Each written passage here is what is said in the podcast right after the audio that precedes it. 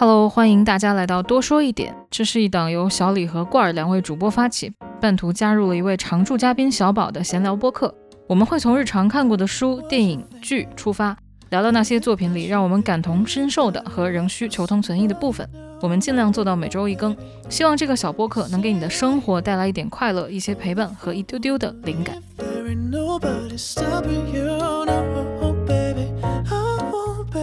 呀，我们刚刚开聊之前已经聊了一些跟生病相关的一些话题，然后我今 你在哭什么，小宝？嗯，生病。今天要聊的这个电影其实还是跟生病有挺大的关系，然后也跟变老有很大的关系。之前我们在公告里面也已经预告过了，那就是啊、困在时间里的父亲。其实这部电影去年的时候有引引起过非常大的反响，你们当时有注意到这部电影吗？有，我听说了，但是不是很敢看。嗯，小宝为啥不敢看呢？我大概知道他肯定会是讲一个人变老的一个故事吧。嗯我看过一些类似的电影，我就觉得好惨。之前看过法国的那个《爱》，对吧？嗯那好像大好像你们都看过，跟之前跟你们说，就是两位老人家生命最后一段旅程的故事。嗯，然后看完好丧，天呐！我是在电影院里看的，我就陷在电影院的座位里面，活生生哭了十分钟，然后才离开电影院。因为就是你不想走在外面哭，因为你一出去，外面就是灯火辉煌的商场，妈呀，我就陷在黑暗中哭泣了十分钟，嗯，那你这一次的电影看了之后哭了几分钟？中间有一点抹眼泪，不过还好还好。我觉得这部电影结尾挺温暖的。你们要不要说一说这个电影大概是讲什么的？你们说的比较好。罐儿来说吧，嗯，这是一个大型甩锅现场。因为这段是你写的。呃，其实故事非常的简单，就是老人安东尼的生活发生了一系列诡异的事情。他常戴的手表经常不见，然后家里突然出现了陌生人，然后他的小女儿从来不看他，然后他大女儿呢，经常长相就发生变化了。他的公寓呢，经常发生布置上的变化，但是这一切仅仅是他得了那个阿兹海默的部分的症状，嗯，其实就是这么一个故事。对，就是我们其实就是通过这个电影的镜头吧，感受了一把这个老人安东尼的生活的真实的体验。嗯然后有的时候我们其实也可以看得到他的大女儿安妮，嗯他在应他对父亲，嗯对应对父亲这个生病之后他的视角，对，反正整个电影我自己当时的感受啊，就是特别的碎片。前二三十分钟的时候，我都觉得有一点点恐惧和摸不嗯着头脑，甚至有一点点惊悚的感觉。嗯。我不知道你们有没有这样的感觉，就是你们整体对这个电影的感觉是什么样的？我我觉得这就是一个第一人称视角的阿兹海默患者的故事。你你把这个电影介绍的非常的有点，就是有点沉重，但我就想说，其实挺精彩的。就是站在阿兹海默患者对面的时候，我们会觉得这人傻傻的，对吧？很不理解。但是站在他的脑海当中，我觉得我们能够真实的看到他眼中的世界是什么样的。就是是扭曲的，而且这种扭曲不是说我看到一个人的人的脸从中间裂开，这个房间突然空白了一块儿那样子一种一种魔幻的一种扭曲，没有那种很离奇的感觉。不知道大家知不知道，大脑神经科学的研究说，大脑其实会频繁的用记忆当中的那些碎片来弥补某些消失记忆留下的空白。就咋说呢，特别擅长脑补。所以当安就是安东尼忘了自己女婿的模样，他甚至就是忘了自己曾经有过一个女婿，然后他的记忆就随便摘了一个生活当中的人安在这个女婿的头上。嗯所以他的记忆当中是突然出现一个陌生人，而且这个陌生人长了一张陌生的脸，啊、就一副客客气气的样子。其实那是他每天会见到的一个医生还是护工的脸，你知道吗？嗯是，所以这是，而且就是电影拍的很丝滑，没有任何的问题，这就会是我们大脑看到的样子。嗯所以他的世界里面，女儿就是今天要去巴黎，明天不要去了。今天的女婿是个秃子，明天的女婿是个卷发，后天你根本没有女婿，对吧？甚至生活中就会出现一些莫名其妙的陌生人，但那些陌生人一副我跟你很熟的样子，就，不知道该怎么形容。我觉得其实导演告诉了我们一个幽默又残酷的事实，就是有些人觉得变老是一件。非常恐怖的事情，变老是一部恐怖片，但实际上他告诉我们，变老是一部悬疑片。世界逐渐变得像一个谜，我觉得这就是前半部分的时候那个老人自己的感受，就是啊，what happened？然后就是一直在，要么就怀疑这个世界在骗我，你们这些人联合骗我，制造这么多骗局。但也有很多个瞬间会说，是不是就是我糊涂了呢？但是那个瞬间过去之后，立刻又跳起来，觉得全世界都在骗你。嗯哎呀，真的是，我觉得小宝说的这个是个悬疑片，真的是非常的精准。因为恐怖片它可能就是有一些固定的情节，它就是要出来吓你一下。但是实际上悬疑片就是每一个情节似乎都是合理的，但是把这些所有的细节拼在一起，这个故事可能就显得非常的悬疑和吊诡。其实是这种悬疑和吊诡引起了你心里的恐惧和慌乱，但是它并不是说这个情节本身就是很可怖的。嗯，对我觉得这个形容挺精准的。郭儿，你觉得呢？我觉得这个电影吧，它就是做了电影该做的事情，因为电影它是一个影像跟声音的共同体，可以说是，所以它是有嗯出色的视听语言。比如说，它里面每一个公寓的色调变换，让你知道哦，虽然摆设差不多，但是公寓变了。是。它用这个色调和家具的一些细微的变化，实现了空间转换。然后还有包括人物的错乱，就像小宝刚才说的，他有时候卷发，有时候秃子，但是明明都是在一个空间里面，可能他出门再进门，这个人就变了。这个东西是嗯文字很难描述出来的，所以我觉得他这个视听语言做得非常好。嗯，哎，哎这么说真的耶，对耶，哎，我想打一个岔，就是刚刚罐儿说这电影做的电影该做的事儿，我就想说有哪些电影在你心中是没做电影该做的事儿？那 有一些 PPT 电影啊，对的对对。因为我觉得郭二刚才说特别好，他觉得这电影里面用到的一些手法是只有电影才能呈现，小说写不出来，任何其他的艺术手段是呈现不了的。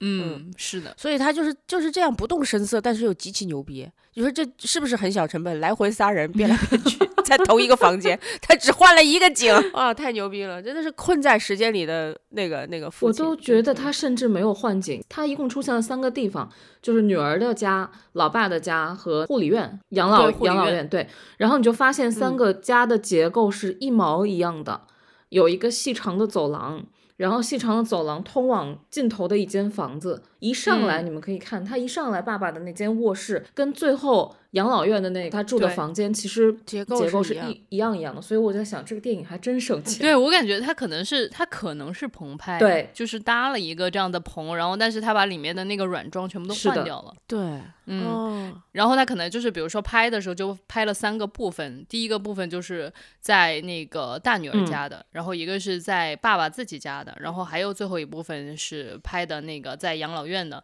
然后最后他可能剪的时候就是有一个专门的剪辑脚本，然后就把这个怎么剪在一起。嗯，是你这么说真的好强啊！而且他他这个设定非常的有意思哈，就是基本上在这个老人家的眼里边，这三个地方就融为一体了。他想要给观众营造一种他们这三个地方就融为一体的感觉。嗯，是的，诶，其实郭二之前你有提过，就是英文的这个电影它就叫《The Father》嘛，然后但是实际上中文把它翻成《困在时间里的父亲》，你觉得这个翻译也很好，为啥呢？我其实刚开始有点没明白啊，他这个里面跟时间直接有关系的情节，就是他一直在找手表，他经常会觉得有人偷到了他的手表。然后我当时想，那这个整个片子看下来应该翻译成“困在记忆里的父亲”，对吧？或者“困在脑子里的父亲”，为什么翻译成“困在时间里”？但后来我就想到了一点，因为咱们就在写这期播客大纲的时候，就在想，哦，原来回忆这个事情是跟时间直接有关系的。就是所有你的美好的过去或者未来，它都是连在时间这个四就是第四维的这条线上的。但一旦你失去了这些回忆，你整个人就完全消融在时间里。我觉得他这个爸爸是被时间吞噬了，而且随着他的生命继续往前走，他会被时间吞噬的更多。他所有东西都会丢在时间里，他就成为了宇宙混沌的一部分。所以我就觉得，哎，这个翻译还挺妙的。关于你刚刚在说这个，就是时间是第四维的时候，我当时脑子里面有一个图像浮现了出来，就是一个轨道是我们的记忆，然后另外一个轨道是时间，这两个轨道之间是有那种像连线一样的东西把它连上的。然后可能在这种有阿兹海默症的患者，他的那个脑子里面，就是那个连的那个钩子就全部都脱掉了。然后他脱掉了之后，他可能还瞎连，嗯就是 比如说第一格的连到那个时间的第二格去了，然后第二格的记忆连到第九格的时间去了，所以它整个就是完全的混沌，就像那个麻将牌一样混在了一起，在这个麻将桌上。那我能不能也发挥一下，做一个想象？你想象来，因为确实时间是第四个维度，但是我会乐观一点，我就觉得当这位老人家，我叫他老人家是不太好叫，叫安东尼，嗯嗯，叫当安东尼，然后老了之后，他的时间记忆出现了错乱的时候，其实是因为他有一部分已经离开了我们所在的这个维度，嗯他有一部分已经离开了我们共有的这个时间维度，他在一个更高的维度上面来看，他其实不在乎这个顺序了。我有个同事之前写了一篇文章，就关于他的自己的爷爷的，然后他写爷爷的时候，他用了一种。很诗意的方式，我我相信一部分是因为我们大家对变老的恐惧，所以我们去诗意化他。但是我觉得这是也是一种很善意的视角。他写他爷爷已经看不清楚很多东西了，嗯大概视野能够顾及的范围大概就是两三米的一个距离，但是他爷爷经常就望着很远的地方出神，然后就会开始碎碎念说：“哎，你们看到吗？远处那个山上有好多人来人往，他们远处没有山也没有人。”对，但我的同事写的很诗意，他就会觉得他的爷爷有一部分的时间已经在另外一个世界，那个世界是我们看不见的。他并不认为那是个王者的世界，啊那就是另外一个世界。然后他爷爷看到了一些东西，还跟他说，他就觉得还挺好的，他就去问他爷爷，就说你还看到什么？你能不能告诉我？我不知道该怎么形容，这是一种更乐观，或者更善良，或者是更加更加诗意的视角吗？也许是吧，但是就是我会愿意这么去嗯想。如果有一天我的脑子也是这么混乱，我就会告诉大家说，我不是糊涂啊，嗯我就是看到了你们看不见的东西。嗯，这样确实会让自己心里 很受对 其实其实同时也会让身边的人好受一些。对，谢谢你出川啊。就是你们其实看这个电影的时候，我们脑子里面都有一些想象嘛，就是我们抽离出来，可能都看到了，比如说时间第四维啊，刚刚小宝说到的这些东西。那你们当时的感受是啥样的？是感觉到感动吗？还是恐惧呢？还是还是有其他的一些感受？我主要是被他整个故事的构建方式震撼了。不过我我得承认，我脑海中有一部分非常抗拒去深入思考变老这件事情，所以所以就我我可能没有办法像之前看那部《爱》那部电影一样完全沉浸进去。那部电影的它叫《爱》，是法国电影，我以为是一个很浪漫的片子，那才是真的惊悚片，朋友们，我就觉得。以前我看一些很震撼的片子，我都会推荐他一定要看。这片子过于震撼，我劝大家慎看，你知道吗？好，anyway，呃，就是我的观感可能就比较肤浅嘛，想听听大家怎么说。嗯，插一句啊，小宝刚才说这个爱特别惊悚是吧？我跟你说，法国的这种浪漫片都很惊悚，有一个叫《两两小无猜》，这个是让我看到最哦，对对对对对，最震撼的，我也看哇，过。最震撼电影，最后就被浇在水泥里，这是什么样的爱情？我的天呐，我不要听。我不知道罐儿，你看《两小无猜》的时候，你年纪多大？那个时候我可能就才小学，然后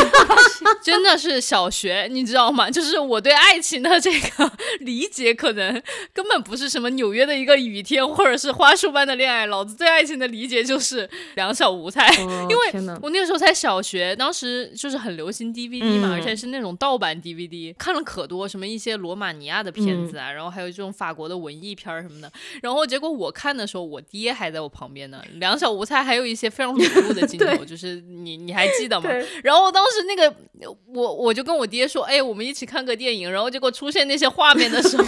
我简直不知道应该如何自处。然后我就有一种，嗯，我爸 会说点啥呢？然后结果他没有说。对，反正 anyways 就是扯远了，大概意思就是说，法国的这种看上去是爱情的片子，其实都还挺惊悚的。对我就觉得跟法国的浪漫片子一样，这个片子带给我的其实也是恐惧。我真的觉得嗯挺恐惧，也挺唏嘘的。就是你能看到他的生命像腐烂的水果，然后一步步就走向嗯完全坏，然后中间不可能逆转，也不可能停下来。你想到这个过程，而且咱们也在这条嗯轨道上啊，对吧？当时是谁跟我说，就是人过了二十五岁就会像坐过山车一样飞速下滑？过了二十五岁，我想想那个，这是不是往下掉了十五年？有点长哎。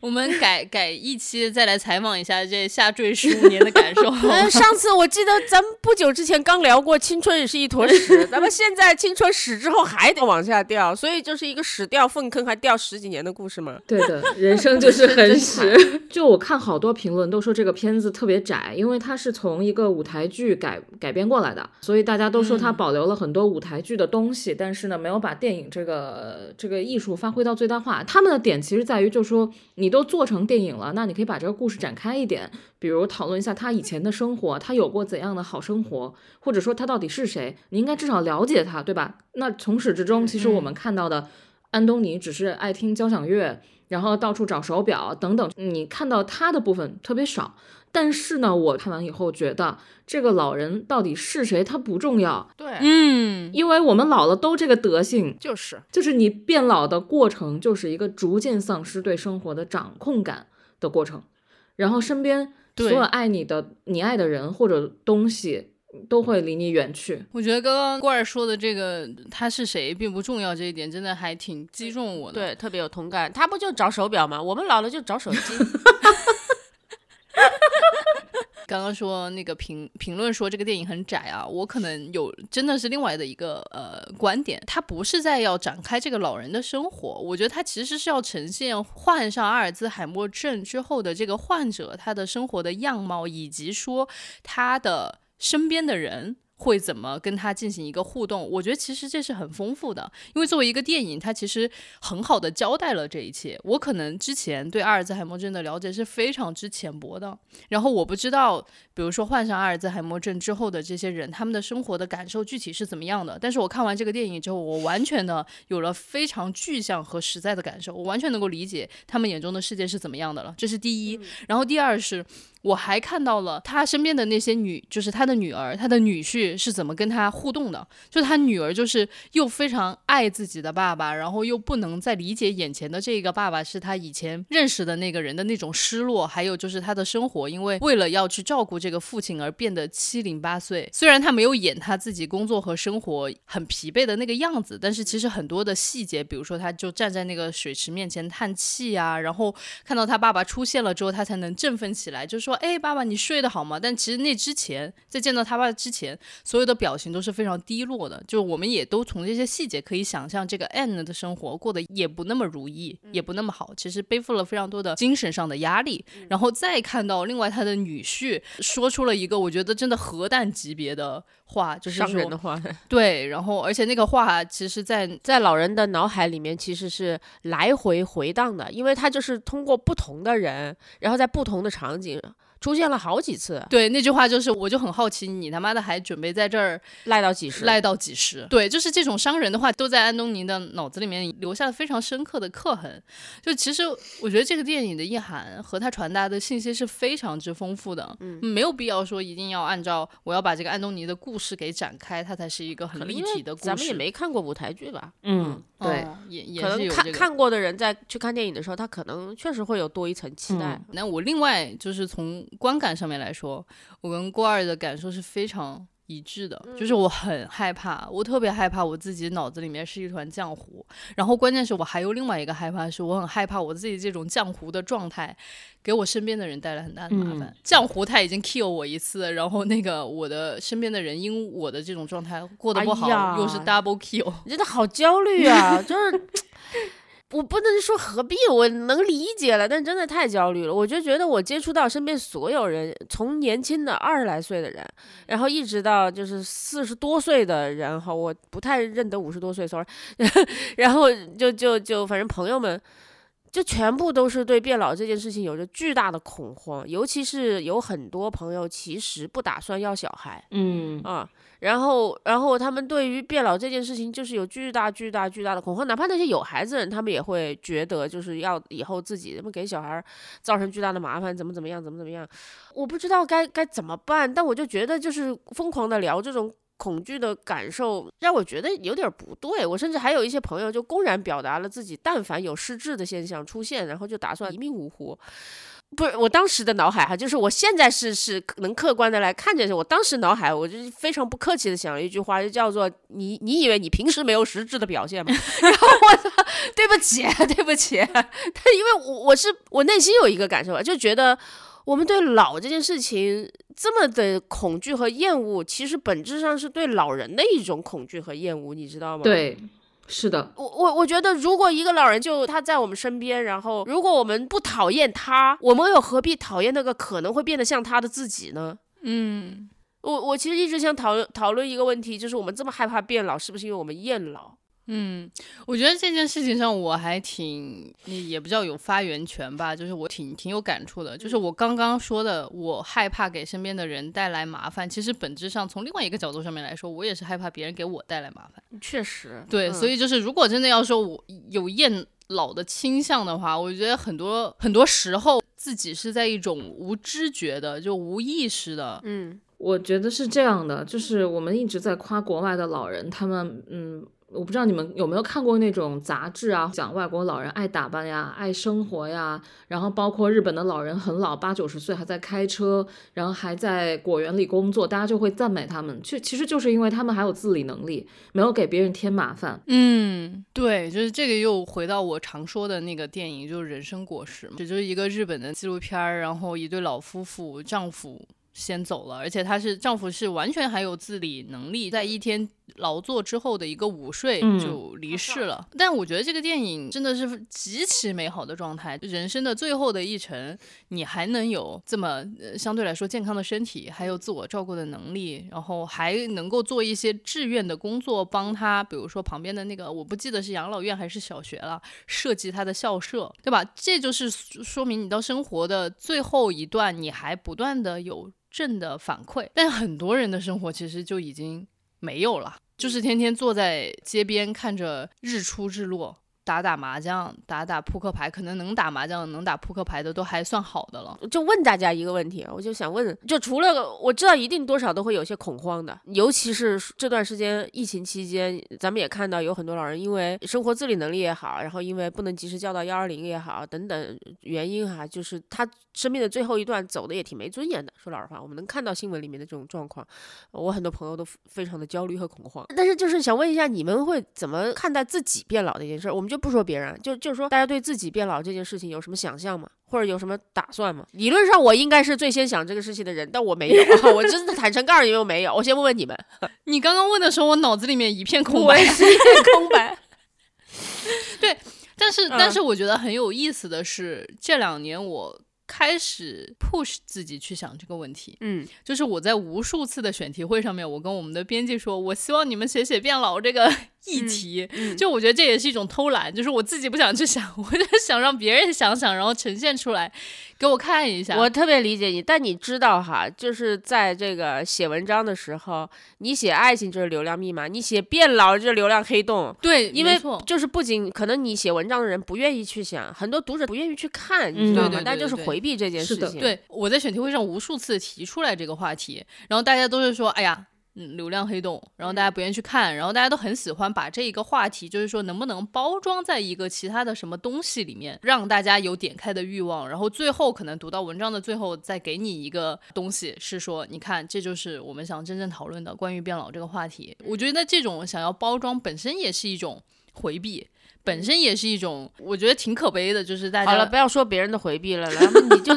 自己可现在给你五分钟，你就想想，不然我们就是在传递变老的焦虑，而并没有就解决任何问题。对，好，然后我就继续再说嘛。最近我就看了一本书，是那个日本的都竹响一出的一本书，叫《独居老人》。然后大概里面讲的就是一百多个日本的独居老人他们的一种生活的样貌和状态。它是一个图文结合的这样的一本书，我记得是新星出版社出的。它里面其实就非常直接的去呈现了那个身体变老变皱的一个状态，然后可能也不是那么体面的状态，因为有的时候你看到他的那个家里面就是乱糟糟的。然后我其实，在看着前一两个老人的时候，我觉得我受到了非常大的冲击，恐惧占了很大的比例。但是后来多看几个之后，你就会觉得这可能就是一种常态，以后可能大家都基本上八九十都会活成这个样子。那我们可能现在需要去学会的就是接受这个状态。嗯我的意思就是说，开始直面老年人他生活会呃遇到的所有的问题，然后你现在就开始为那个事情做准备。但其实说老实话，我们从出生那一刻开始就一直在迈向死亡，就是在迈向老去，只是我们要决定从什么时候开始面对这个问题，去为这个事情做准备，才是真正重要的。你说了一些很好的概念 我就说我去看书了呀。啊，特别好，特别好。对，就是因为因为其实你对这个事情的很大的一个恐惧是来源于你对他们生活状态的一种无知。嗯，一个是无知吧，还有一个就是你看到了之后就觉得恶心，就对，还有很多负面的想象嘛。对啊，你像我一个，我对体面这件事情没有什么很高的追求，然后生活的脏乱差吧，我觉得我大概三岁的时候就接受了吧。对，然后包括我朋友很恐惧失智这件事情，我就会在想，正常人类你就一天到晚你觉得跟失智有什么太大的差别吗？就。就是不要五十步笑一百步了，是不是？就你是我知道有很多八九十岁的人，然后有阿兹海默，你平时就开会的时候走神也像个傻子。对不起，说了很多奇怪的话，但是就是我我我会觉得没有必要把一些人，然后因为年龄就化成另外一些人，而且这些人里面也有一些哪怕到了八九十岁，活的也比年轻人还要精彩的一些人，我觉得。还是那句老话，人和人之间的差别会比一群人和一群人之间的差别要大很多。就个体和个体的差别远远高于群体和群体之间的差别。我觉得想好自己要怎么过就好了，真的是。哇，你这个说法真的是也是一个高概念。是，谢谢你，你终于报复回来了。我就不想传递那个 revenge，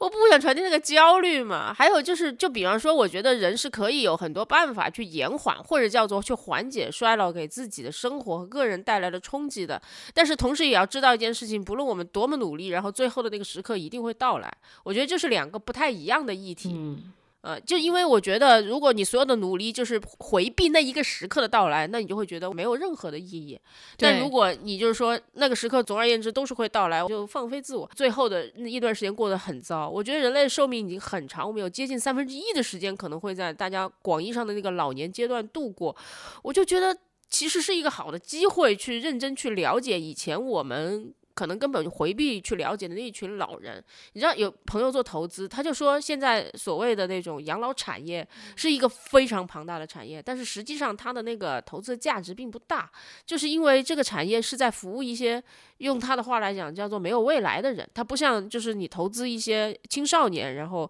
无论是过去的教培行业也好，还是现在的母婴行业也好，它是一个充满着希望的一个行业，但是这个养老的这个产业即便是非常的庞大，体量非常庞大，但是就依然投资价值很低，我就觉得啊，郭儿你怎么看呢？你快花五分钟想一下。那天我看到一个说法，就说都说老人跟孩子很像，其实老人是一本翻到最后一页的书，孩子那个书页才刚开始翻开，所以其实人们对他们的看法和期待是完全不一样的。他们对老人就是知道你没有未来，所以没有期待。我之前没有特别仔细想过这个问题啊，我是想到就很焦虑，但我平时不去想就还好，我可以把它放到一边。从去年下半年开始，我家里的老人就陆陆续续开始生病，其实。祖父祖母那一辈的只剩我姥姥了，她已经八十八岁了。但是我上面就是我父母这一辈，因为生我生的很晚。他们也六七十了，我才三十出头。我的姨妈又没有小孩，等于我有四五个家长，呃，不算我婆婆公公，然后可能加上就有六七个这种感觉，只有我一个人。然后每一次陪床都需要你去啊，因为不去就是不孝顺。我觉得孝顺这个事情也加重了中国的厌老情绪，尤其独生子女。就就这两天我都在想，三十岁谁跟你说过三十岁以后会要面临的是这种东西？独生子女完全没有一个说明书啊，也没有攻略秘籍。哎，真的是，我们都是独生子女。对，就是二十岁我们喝酒蹦迪啊，对吧？然后拼命工作，到三十岁精力已经不济了，突然发现头顶上多出来一堆山，你知道吗？就是很绝望啊。然后这些山呢，不但有生理需求，还有心理需求。就你不但要照顾他的肉体，然后你还要。安慰他的精神，安慰他的灵魂，因为他们更焦虑啊！我就觉得太恐怖了，因为因为他们那一辈就是孝顺过来的，几个子女一起孝顺两个老人或者四个老人，可以分担。对七八个孩子分担都觉得很痛苦，有的人出钱，有的人出力，都会觉得很折磨。我就想，我一个人要顶这么多个，压力巨大，然后你就会害怕变老这个事情。而且如果我变老了，他们还没死怎么办呢？就是你会有各种各样，哎，这是大概率会发生的事情。说老实话，现在的那个人类的那个预期寿命越变越长。因为那天我妈就说嘛，她快，她也六十三了，然后我姥姥八十八，她说我也弄不动她了。对，然后我就跟她说，我三十多岁，我已经弄不动六十多岁的你了。真的，二十四小时你都在，恨不得都在工作，怎么办呢？所以你就一想到你就会很害怕。但是欧美那边就 OK 啊，你的父母的生活跟你是完全隔开的，所以他们当然老年人就会自己管自己，然后儿女也自己过自己的生活，就不会有那么大的厌恶情绪。他没有孝顺这个概念。嗯，你是说的特别有道理。我觉得就是孝顺其实绑架了大家的爱，你知道吧？就当爱变成一种义务的时候，反而会滋生出很多的恨来。嗯这个电影里面有一个场景，就是电影大部分时候都是站在安东尼的这个视角去拍他的眼里的世界。其实有一个瞬间是站在女儿的视角，那女儿就在厨房里哭了一会儿之后，就是因为那一天发生了非常严重的争吵，那女儿的无论是就是自尊心也好，还是她她对父亲的爱也好等等，然后都受到了严重的打击。他他他那天晚上就走到父亲的房间要掐死他父亲，但实际上这是他的这是他脑海里一个想象。没有真实的发生哦，我我那一瞬间我其实特别理解，因为因为我又要提到法国爱那个电影，到最后其实他就是把他老婆给掐死了。就是我觉得他呃法国那个电影呈现了一个非常真实的一个状态和样貌，就是就是正如刚刚郭二说的那样子，他们没有存在子女一定要负担起老年人的生活，所以嗯说是两个老年人自己互相负担。对对方的生活，那也是无法承受啊，年纪又那么大了，我的天嗯呐。我觉得不管小宝怎么说，我们不要为这件事情感到焦虑。这个事情它令人感到焦虑的部分总是存在的。是的，我知道。就我我觉得非常可悲的一点就是，呃，我们人总是要活到再也没有精力和意志和能力为自己负责了的那一刻，然后然后就把自己。丢给了这个世界，我觉得这是很难接受的。因为说白了，我我觉得当人完全丧失主观能动性之后，其实他就很难被称之为是一个完整的人了。我觉得那是比较比较可怕和难受的。我觉得在国内总有一种好死不如赖活着的一种感觉，然后哪怕到了生命那个时刻，就可以让一个人在床上这样躺十几二十年，我觉得这件事情是不可接受的。嗯，我觉得你刚刚说的“好死不如赖活着”是可能我们比较熟悉的一种关于生死的价值观吧。对对对中国其实还有挺多其他的这种关于生死的这种价值观的说法，就比如说“死者为大”，既不痛痛快快的活，却又不爽爽快快的死，就也有这种说法。早年看过费孝通的一篇文章，就是他讲中国人什么时候能做到不痛快活就爽快死，那生死观就会健康的很多。他是觉得中国人过日子这个“过”就很恐怖，这个字就很恐怖，不是那种享受生活，而是熬着，你知道吗？嗯，所以我觉得死者为大是一个特别好笑的事情。很多不孝子女啊，真的就不是不孝，就也没有正常的人性的那种子女，在墓地上哭的比谁都响。因为我们家是是墓地常客吧，然后经常扫墓的时候呢，你就能看到好多又大又漂亮的墓。就恨不得比那个阳间的房子住的还棒，嗯可能会偶尔会听到他们的一些谈话啊，然后就讲妈的怎么给老人买这么贵的墓啊，啊好费钱啊什么之类的，然后也有在墓地上打架的，说以前赡养费你也没有给过很多啊，大概这种，墓地上打架，坟头上蹦迪，什么呀？真的，而且他们哎会烧那个什么纸折的汽车啊，然后那种什么纸奢侈品，你知道吗？画在纸上的奢侈品，我觉得太匪夷所思了，怎么会有这种人？这真的跟小宝说那种失智的人完全没有区别，但是你能从他们的言谈里听出来，他们生前并没有好好对待这个老人，他们巴不得他去死，然后死后又给他烧车烧衣服，我不太懂，我觉得中国人这个东西太扭曲了。就是郭二说的这个事情，我以前没有认真的去想过。比如说什么烧车烧衣服，因为我小的时候去烧的时候，总是还会有长辈跟我说：“你这么烧，奶奶她是收不到的。还要认真烧，对，所以就是你知道吗？我就是做这个动作的时候太小了，以至于根本没有思考过这个动作的动机到底是什么。对，就是现在想起来，就可能真的觉得那个观念经不太起推敲。如果现在我自己再回过头来看，我可能更会觉得，在自己的爷爷奶奶还在世的时候，好好的跟他们一起度过一段时光，这个事情远比你在他们去世了之后去给他们烧纸来的重要。就是我觉得这也是一种补偿心态。某种程度上面来说，而且它也是在一种就是你得要孝顺的这种义务之下产生的一种补偿心态。如果我们真心相信爷爷奶奶会在另外一个世界收到我们给他烧的各种各样的奢侈品，真心相信这一切的话，我觉得 it's okay。但我我我问题，我觉得很多人并不是真心相信这一切，他们做这一切是走个流程，你知嗯道吗？然后他们做这一切依然还是为着这个世界的人用什么样的眼光去看待他们，我觉得这就很没劲了，朋友们。对吧？他们就只是想要在坟场扮演一个孝子，我了个老天，我然后墨西哥的文化里面其实很尊重和看重死亡，然后他们就是在自己亲朋好友或重要的人物逝世之后，他们其实有很多纪念的活动，也挺大张旗嗯鼓的，然后也挺费钱的，对吧？但我觉得 it's OK，这会让他们在这个世界里面能够更加乐观的看待死亡和变老这件事情，我觉得没问题。嗯但我觉得，就一方面那么那么的畏惧死亡，然后并且就是回避认真对待这一切，却在一个人死后疯狂的扮演孝子，甚至有人烧老婆烧二奶给自己的那个爷爷，我觉得这件事情这难以置信，你知道吗？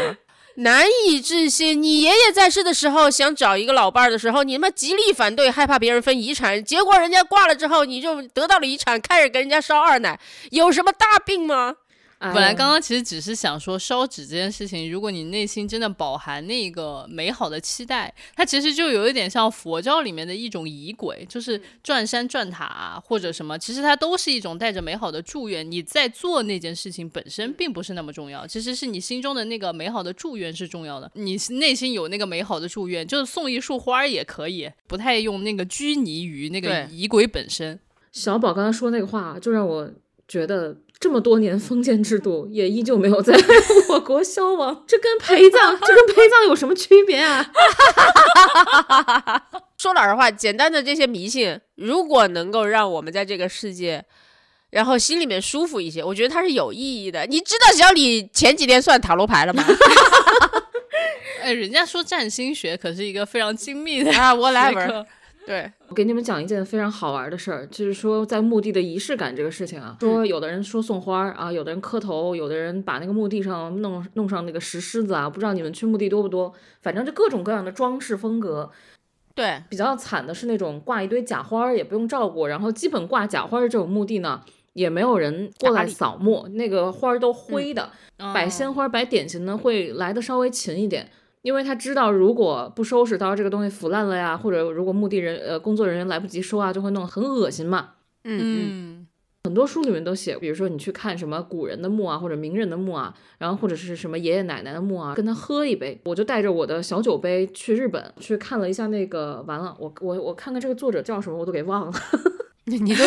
你都远渡重洋去看他，结果忘了他叫哦，对，，戏谑的咱们都失之了，你知道吧？真的是阿兹海默现场。戏戏谑的那个作者叫古崎润一郎。然后呢，当时我就溜达到那边，他们说有古奇润一郎的墓，我想我文学青年我要去呃拜一下，然后我就拿着小酒杯呢去了，结果他墓前呃墓上面已经放了两个小酒杯，然后我就在那儿默默喝了酒就走了，结果呢很快我就得了一种什么神经官能症，嗯，他们就跟我说你肯定是被日本那个野墓地里的魂给给 hunt 了，你知道吗？我就又 回到北京，第一件事情是请大师帮我驱 魂。大师需要会讲日语吗？我就想知道。真的被所有人嘲笑，他们说啊，这就是你装文艺青年的一个代价。装完文艺青年要做一些封建迷信的事情，超土啊！宇宙的终点就是封建迷信。我感觉这个节目就是一个咔咔打脸的一个过程。刚刚我们其实是用非常戏谑的方式，我们讲了一下应对变老的焦虑嘛。觉得变老是一回事儿，但是带着阿兹海默症变老又是另外一件事情。电影里面他其实还讨论了另外一个很大的一个议题，就是关于阿兹海默症。就你们对这个病症之前有什么了解吗？反正几年前我开始关注心理学和大脑神经科学，哎，说的好像很高级，根本就没有，我就只是瞎看啊，朋友们。我就还关注了好几个阿兹海默研究的公众号呢，他那里面说的好多东西都是学报直接转出来的。就在前两天，我就为了录这期播客，认真看了他其中一篇文章，发现根本看不懂，因为人家是专业的脑科学研究的这种学学术研究网站哈。不过我觉得有一点安心，就是这世界上有非常多极其聪明的大脑在研究这件事情，那就让他们去为我们去创造一些什么吧。如果他们都创造不出来，我极很显然也没有什么卵用啊。但他那个结论我看很清楚，我记得就是跟郭二分享的时候，他就骂娘了，因为我也看了也是有点沮丧，因为因为说老你快说那结论，结论就是，如果有抑郁症的话，会极大的提高患阿兹海默的风险，是这样子，会提升他这个概率。然后就我就觉得很想骂娘，因为我身边太多人就有这个抑郁症了，而且我相信很多现代人，包括我在内，时不时就会被这个抑郁情绪困扰。而人到了年老的时候，实际上是有很多人就会患上抑郁症而不自知，或者是患上抑郁症而不求助的，因为他们那时候会觉得说，那反正我老了嘛，然后我又没有什么事情，我就是很丧，这也很正常。就不是的，其实就是患上了抑郁之后，就一步一步的滑向更加糟糕的这种大脑状态吧。说到这儿，我就不知道说啥，你知道吧？我总不能说开心点吧，朋友们，我就说这有什么用啊，对不对？但我只是想说，这风险挺高的，风险挺高的。我听完了，当时真的没办法，脏话就飙出来了，太 对吧？因为因为我一直觉得自己是一个很成功的抗抑郁成功，我觉得抗抑郁成功比抗疫成功要难很多啊，哎，真的，真的，对吧？染上疫情不一定会死，但得了重度抑郁症，死亡概率还是挺大的，真的大受震撼。我说妈呀，就是那还不如不让我好呢，对不对？嗯，得阿兹海默哎，然后我就把这个事情呢分享给了老张。我我的观点是说，得抑郁症呢不一定会自杀，对吧？但是得阿兹海默到重度了，你肯定会随地大小便。我觉得说这个话挺挺奇怪的，但是你总觉得自杀听起来比随地大小便要体面一点点。我不知道你们有没有这种感觉？啊，我能理解怪你的意思。嗯，我知道那种不体面的恐惧感，就大家就觉得丢人丢到恨不得死掉的那种感觉。哦，但是呢，老张呢比较乐观，他说呢，长期重度抑郁啊，大部分人都熬不到得阿兹海默。是然后，如果你真的得上阿兹海默，体面对于你来说已经不重要了，你知道吗？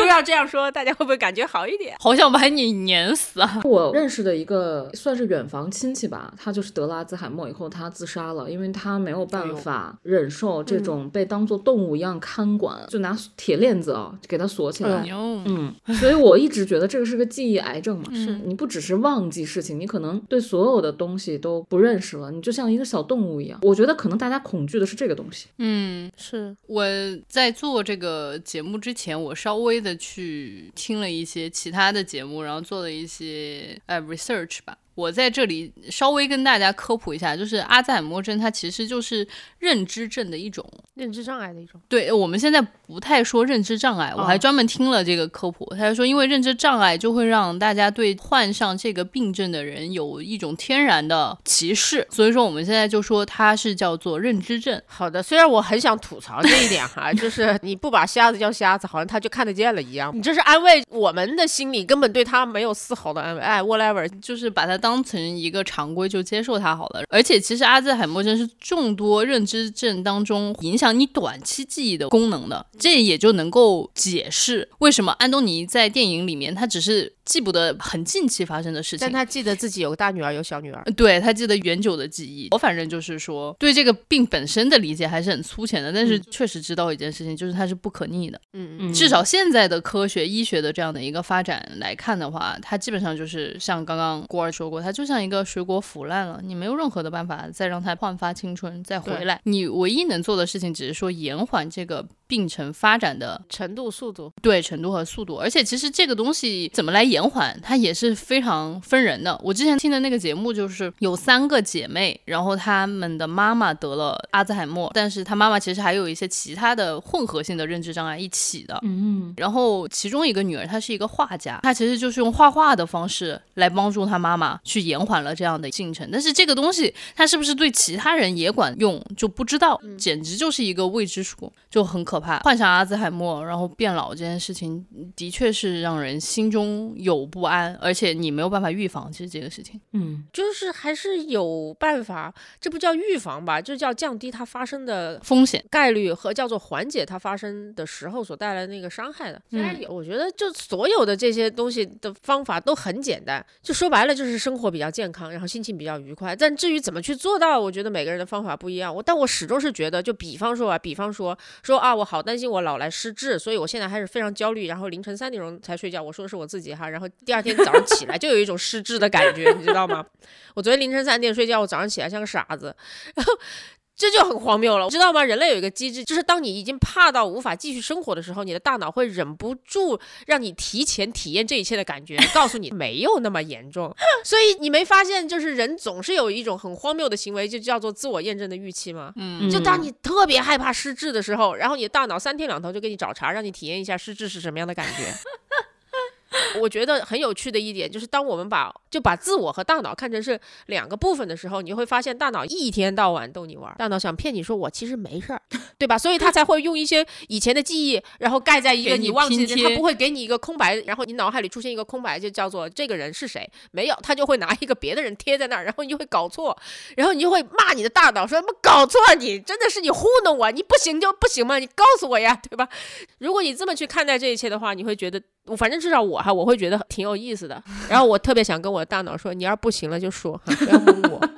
我也不，我不会给你找很多事情，就是咱们老了之后哈，然后老了之后，你你不用像今天这样转这么快，你要是不行，你立刻歇，对吧？你要提醒我我要睡觉，好，我立刻就去睡，我保证我听话，好吗？我现在就想跟我的大脑说，对，我觉得小宝的很多看法都是另辟蹊径，但是就是在荒谬之中，什么卵用。不是在荒谬之中有一点抚慰人心的感觉。对，我也希望大家能够对自己的大脑说，有一天如果你忘了事情，我不会怪你，你不要给我制造那么多谜团，你不用脑补的那么凶残，你一定会忍不住脑补的。大家也许就是会担心这个世界不接受我们失智，但能不能自己先接受，有一天我们的大脑就是会跟不上趟。如果我们每一个人都能接受自己就大脑有一天跟不上趟的话，我觉得我们也许会彼此包容一些，然后体面这件事情在人类至少在那个年过九十的人类那里变得没有那么重要。九十岁要体面真的很烦，我现在就不想要了。人类，我对你们真的是很有耐心，所以我才愿意体体面面对待你们，没有天天穿着我的睡裤和拖鞋出门。可是到九十岁，能不能对我要求不要那么高？我穿睡裤出门，或者啊，或者极端的，我有一天没有穿裤子出门，对吧？我都不在乎，你能不能不要看了？哎呦，对不起，我发现很多东西。你在说些？我凌晨三点钟睡觉就是这个样子。对不起，我失智了啊！你在说些什么？觉得说这些，我我也没有完全接受自己迟早有一天可能会失智或过上非常奇怪的 不体面的生活，我没有完全接受。但我觉得，反正我要努力接受这件事情，我不想害怕这件事情。嗯，嗯，就害怕也没有什么太大的用处，还是只能好好的生活。我觉得这个话题对我最大的一个启发，就是有一天我突然想到，当我们这么害怕自己变老的时候，是不是因为我们就讨厌老人，然后给自己添麻烦的样子？如果是这样，那我今天就从我不讨厌老人变老的样子开始，我能不能够也让我自己心里面舒服一些，然后也让我自己对未来自己的状态更接纳一些呢？阿兹海默就是一种 任何年龄的人，你当他是一个就叫做就是乱七八糟不体面症吧，我觉得谁都可能得到。就是我觉得一方面肯定是我们可以做这样的观念上的一个转变，但是你在现实当中，你肯定是会遇到一些困难的。就比如说在电影里面，像安了他的父亲，他就是得对真实的困难，遇到父亲得阿兹海默症，他怎么过好他自己的生活，这是一个非常具体的东西。我们当聊很多概念的时候，高概念的时候，我们当然可以做去转变观念的事情，但是当你遇到真实的困难的时候，你到底应该怎么去应对？当然我没应对过啊，嗯所以我我觉得我肯定是没有任何的建设性的建议，但是我可以讲一个我自己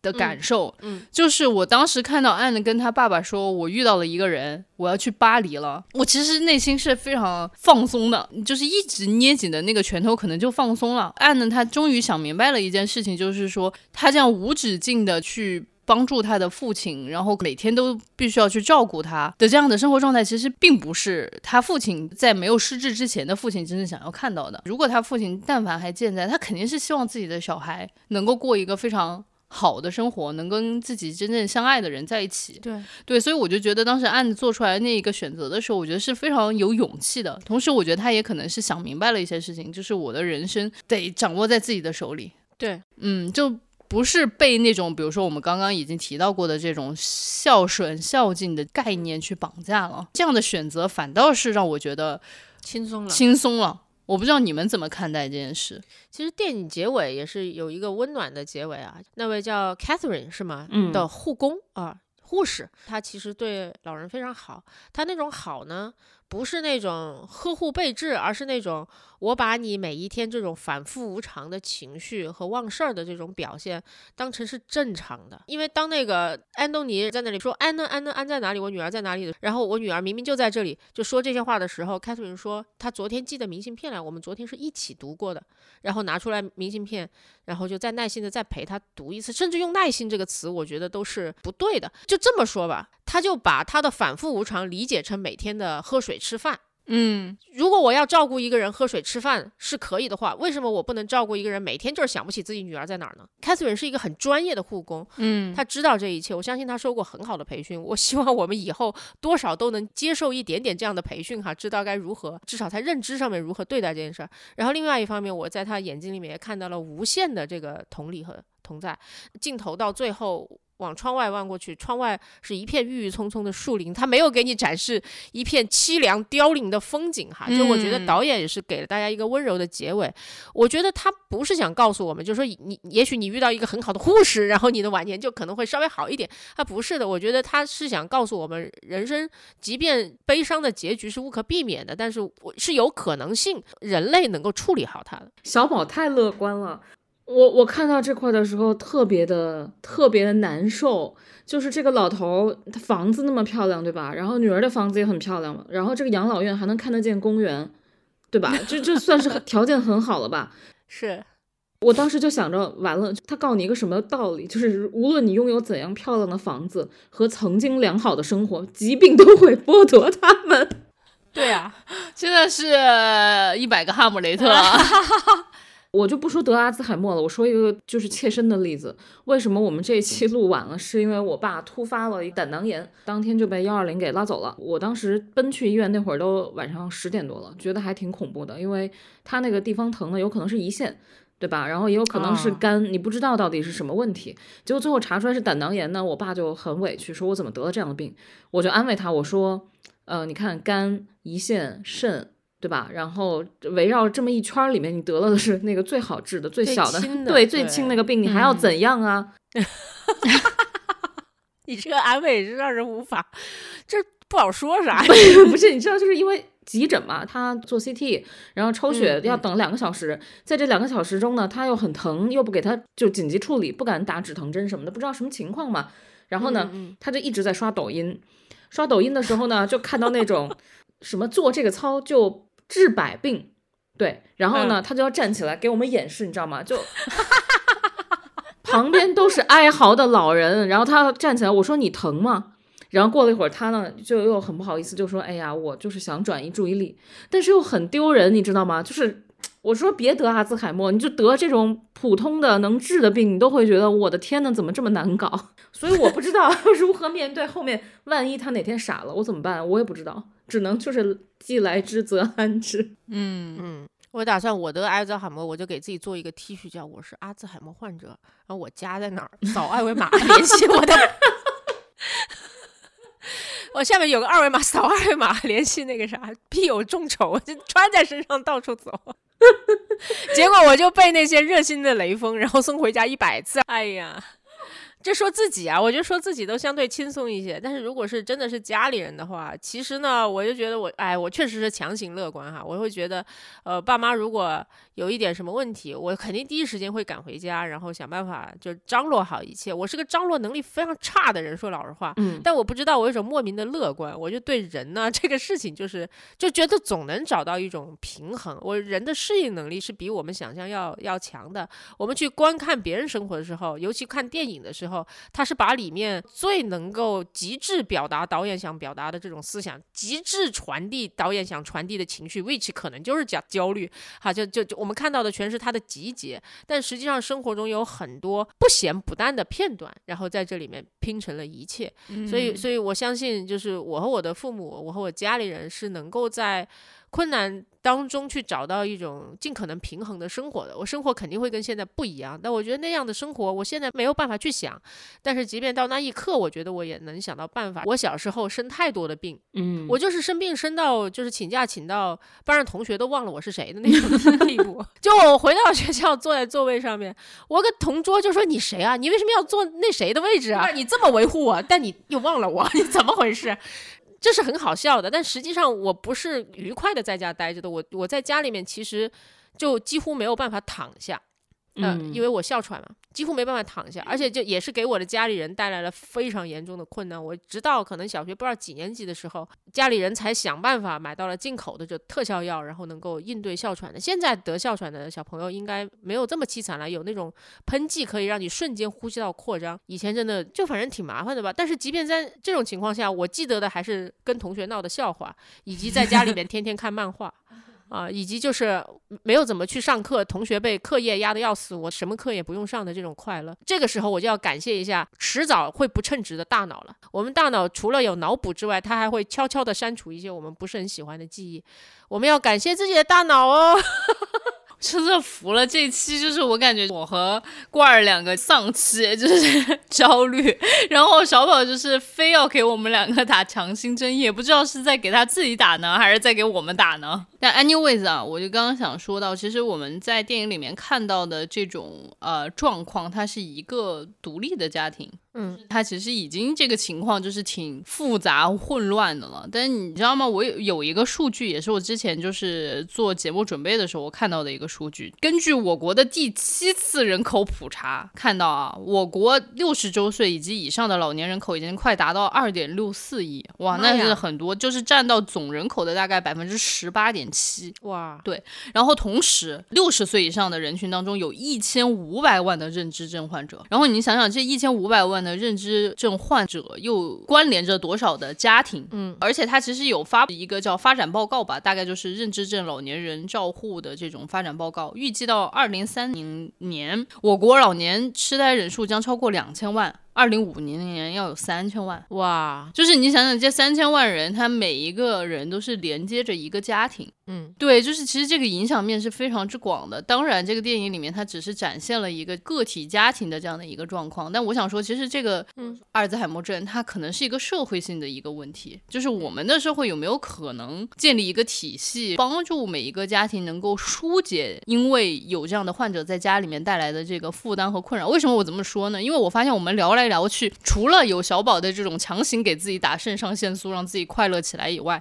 其实更多的焦虑是无法被缓解的。我就觉得在这个时候，我更想说是个体的这种力量是非常有限的。嗯，我们可能真的是需要一起集结起来，去从社会层面能够让大家更加的舒缓，知道就是说一旦这个情况发生之后，我们有什么样子的机构可以去求助，而不仅仅只是说像现在一样，很多投资机构在搞一个养老产业，而把它当成一个生意来做。嗯，因为它的影响面实在是太广了，是的它可能更像是一个做 welfare，就是叫做社会的福利提供。你如果把它作为一个投资，它的一个养老产业，它是有更高规格、更高阶的服务，但是它应该是有一个基础的保障在的。要不然你想想怎么办？像我们这种独生子女家庭，你又要管你的小孩，又要管你的父母，根本就是一个独生子女不可承受之痛。刚刚说了一些比较沉重的社会面的这样的一些东西啊，就是我们最后做结，其实还是希望以一个比较快乐的方式结束。阿尔兹海默其实就是跟记忆相关的。那你们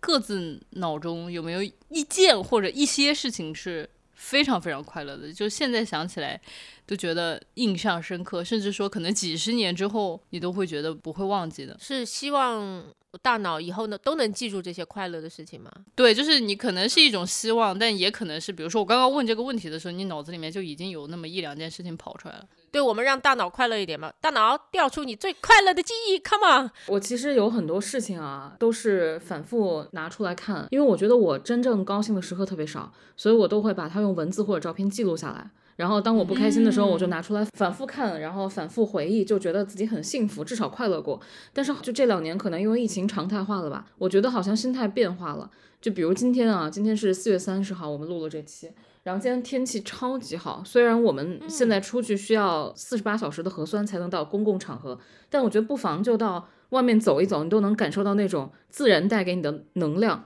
就我现在很珍惜嗯晴天的这种好日子。珍惜晴天并且可以出门的好日子。对，就即便你记不清楚今天发生了什么，但你只要下一个这样的日子一出现，你就会记起来这样的阳光的角度或者这种风的温度，我我都体会过，就觉得很幸福。嗯真好。真好。但我觉得去过非常非常多特别好的地方然后这些都是我非常重要的记忆，因为我喜欢拍照。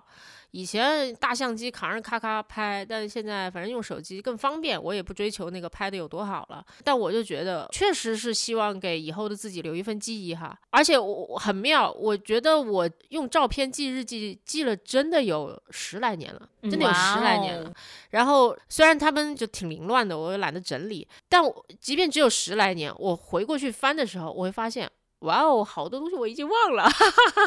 就是，所以我觉得我对失智这件事情没有那么不接受，是因为它每一天都在发生，对，至少失忆这件事情，而且我看到那个照片，我就想起来，那应该是一个非常重要的 moment。哦，有时候跟朋友出去玩也好，然后发生了什么事情也好，有些时候很妙。比方说我在那个照片日志里面发现了一张莫名其妙的照片，没有写一个字。以我对我自己这个破脑子的了解，那是一个非常重要的事情，但我不知道该怎么描述，所以我找了一个能够代表当时心情的，就代表情绪的照片，他不，然后放在那里。当时肯定跟自己说过，虽然我一个字都没写，但我一定会记住这个 moment。我当时一定是这么对自己说的。嗯，但是我忘了。但是就看到这个，我反而就有点儿也是放松下来。第一，我觉得就是记忆的流逝是一直在发生的；嗯，第二，就是看到这一切之后，我也逐渐觉得我自己的世界慢慢就是以后一定会对于我来说变成一个谜。现在我是看到一张不配字的照片，觉得什么意思呀？以后我会看到就是一个配字的照片也是什么意有个配字的？照片，就是说那 那你就说的不完整啊，对吧？啥意思呢？后再后来我会看到一些跟很多人一起很快乐的照片，然后发现里面有三四个人都不太记得了，那至少名字是肯定不记得了，然后人啊事儿可能还记得一点，到最后一点点消失。那我觉得我留下来这一切，真到老那一天，然后这一切就是一本莫名其妙的书，嗯然后就是另外一个人的书，我就去看好了，而且这个人很可能就会变成我在这个世界上为数不多的我还在乎的人。哦，你这个真的是小宝脑子里面是有非常多小人儿的，我就觉得这一点非常有优势。嗯，就是像我脑子里面就只有一个人，就你有很多人，你信我，我看出来了。结果我脑子里面的其他人都被我晋升了，就是你们都不许说话，只能有一个理智的人出来说话，其他人都给我闭嘴，不许动。如果是这么想的话，小李的脑子是一个那种非常有秩序的一个班集体、嗯啊，然后他们基本上就有一个宣传委员出来说话。那可不嘛，我就是在我们的祖国的这种浸润之下长大的优秀的人才，对吧？就是非常有秩序、听话，就是这样。呃，那郭郭二呢？如哎，这真的，我想问，如果你把你的大脑嗯，比作一个村庄或一个班级的话，你觉得它大概是什么样子啊？我不知道，我有一种，我我感觉我的小人儿都长得一个样子，嗯，就是每一个小人儿都长得一个样那，他们的感受是一样的吗？不一样，但是长得一个样，面目模糊，然后每一个人好像话语权都很轻。一个人微言轻的班级。就就我的脑子里当然会有小人发生争吵啊，但是你每次都感觉他们像那种猫猫打架，就是大家都打那种猫猫拳，好像打了一下也没什么卵用。好可爱呀，挠你就哎呀，真是的，对，哇，真的可爱，好可爱，好可爱啊！我就想象那些小人就在推推挤挤，然后一个人就说：“你打我干嘛？”他说：“没打，你这这这在闹，好可爱。小宝的那个脑子里面简直是一些狂躁村民。快，你讲一下，你讲一下你的”。大概就是这个学校里面最吵的一个班吧，天天被校长拎出来惩罚。但你的脑子里面的小人会变化吗？就是还是面目都像郭二刚刚讲的那个都是一样的？面目确实都差不多，他们肯定都是我嘛，对吧？嗯，不会有一个小人突然长成 迪丽热巴，就就 存在我讨厌，那就意味着我有一部分认知觉得自己是迪丽热巴。不会的，不会的，他基本上长相都还是我这样，胖瘦有一些不是很确定哈、就是特别想吃垃圾食品的时候，就应该是胖子在说话啊。对，但他们肯定是全校最吵的一个班级，并且就是平时非常的不团结，但有些时候也会集体打群架。啊，我就觉得你们的都很可爱，要不然很可爱，要不然就很丰富。我想一下我的，我真的就是一个万籁俱寂的。一个班级，就是其他人我也不知道，他们可能是躺着了，可能会都被我射杀了，就是只有一个人站着，就是特别伟光正的站着，然后在说话，然后就是 我相信肯定还是有人存在啦，就是嗯就是说了一些不那么政治正确的话的时候，就突然有另外一个伟光正的人站出来说：“哎，你刚刚怎么说了一个不正确的？给我下去，换我上来的那种感觉。”对，就是你的班长会制止一些你认为你班长认为不太好的发言。我想劝一下小李啊，就是你让你让你的小人们都出来说话吧。我说一个就可能残酷一点的话，就是有很多小人就会有一天就是离开我们的。嗯，确实，那个时候你想让他们回来再说话都是不可能的了。真的，就比方说，比方说像电影里面啊，有一天记得那个女婿长相的那个小人，他就挂了，于是一班长就出来说：“没有，没有忘。”你女婿就长成那样，你女婿就是个秃子，就疯狂的跟你说你女婿是个秃子，你很 confused，你眼前这个女婿明明是个卷发，为什么我记得你是个秃子？就你那个小人已经消失了，所以在他能说话的时候，让他尽量说。对，就是不要自己干扼杀自己脑子里面小人的这种事嗯情。是的，比如说，因为各种原因，你可能不能公开的说，但你也可以找到一些其他的途径，像我们这种胡逼赖赖录音风格，或者是写点东西啊，或者是画个画呀、你怎么舍得扼杀他？就是你的表面都这么努力的体面了，那你脑子里留一点脏事不是很好吗？真的太幸福了。对，哎呀，哦，还有，我其实最后就想回应刚刚一下，就是我们问的那个问题嘛，平时有什么记忆是我想留一辈子？我特别想说，我很遗憾，嗯，因为我是一个从来不爱做记录的人。就是我上初一的时候，我有一个数学老师，我非常讨厌他，然后他就说“好记性不如烂笔头”，就一定要让我们记录下东西。但是我就作为对他的一种反抗，我就死活不记录。真的，这就害了我一辈子。朋友们，不要因为讨厌一个老师，是你数学老师教你语文写日记的吗？难道不是不是，他的意思就是说，你们背那些公式、定啊理什么的，就是你们不要以为你们现在年轻，你可以记得住，但这些东西都是好记性不如烂笔头。我一定要吐槽一下小李，我觉得小李刚才就是 就是我听到他脑子里那个小人的秩序，我当时想，这是多么社会主义的一个脑子。对呀，是呀，是呀，是更恐。怖的是，就是你看啊，老师说让你这样，你就偏不，然后你就矫枉过正了。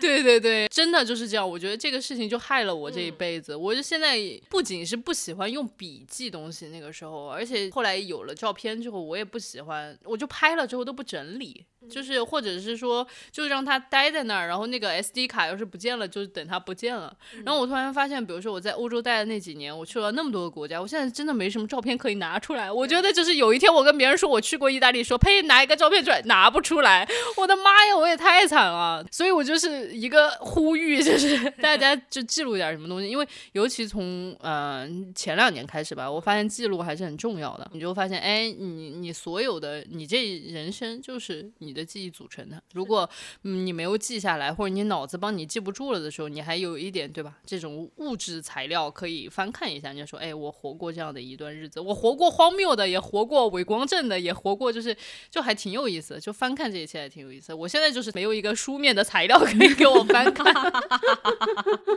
嗯，我觉得记忆不仅是对抗个人的这种时间流逝和老去的一种方式，它同时也对抗这个世界上面有很多事情对我们个体的侵蚀。所以真的，嗯，对，就是记录下来吧，就是尤其是我们处在这么一个充满不确定性，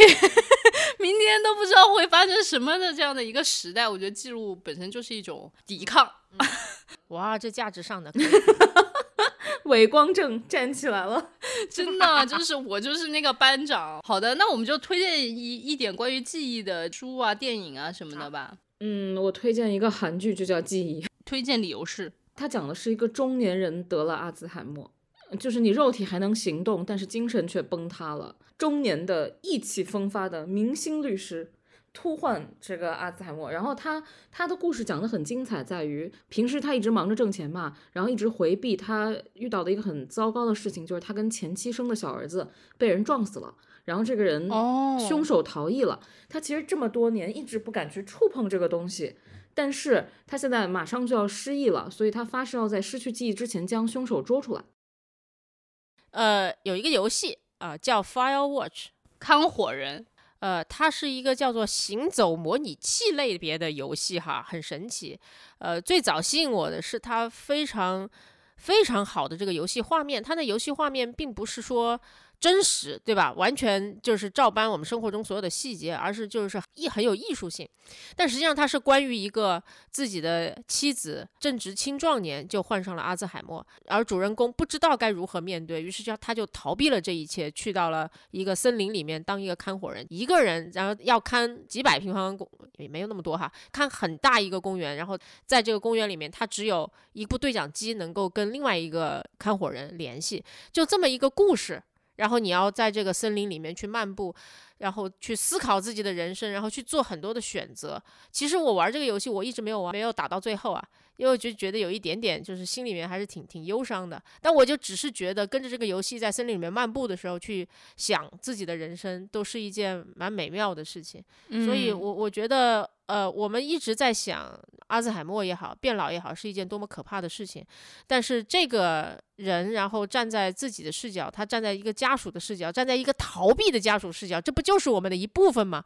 对吧？他亲自经历了这一切，他会有什么样的感受？我觉得也许我们可以去体验一下。嗯，嗯，我会去把它打完的。那我就推荐一个特别老派的了，就是大家肯定都看过。我这个推荐就是 in case 还有一些漏网之鱼 没有看过，就是《寻梦环游记》，就是啊 Coco。嗯，我觉得这一部真的是让我觉得非常的触动，我觉得它也是另外一种文化怎么看待死亡给我们带来的启发。对，有的时候我们就是比如说困囿在这个我们自己的这个社会环境里面，我们自己的这个文化传承里面，我们可能对死亡的看法是一个样子的，但是我们把这个视角移向墨西哥，移向另外一个美洲的这样的一个国家，看看他们那里的传统文化是怎么来看待死亡的，可能会给我们个体对死亡的。观感有一些启发，对我就是推荐这个这一集就是这样了，同志们，就是我们也没有更多的话了，三个感觉像失智了的老人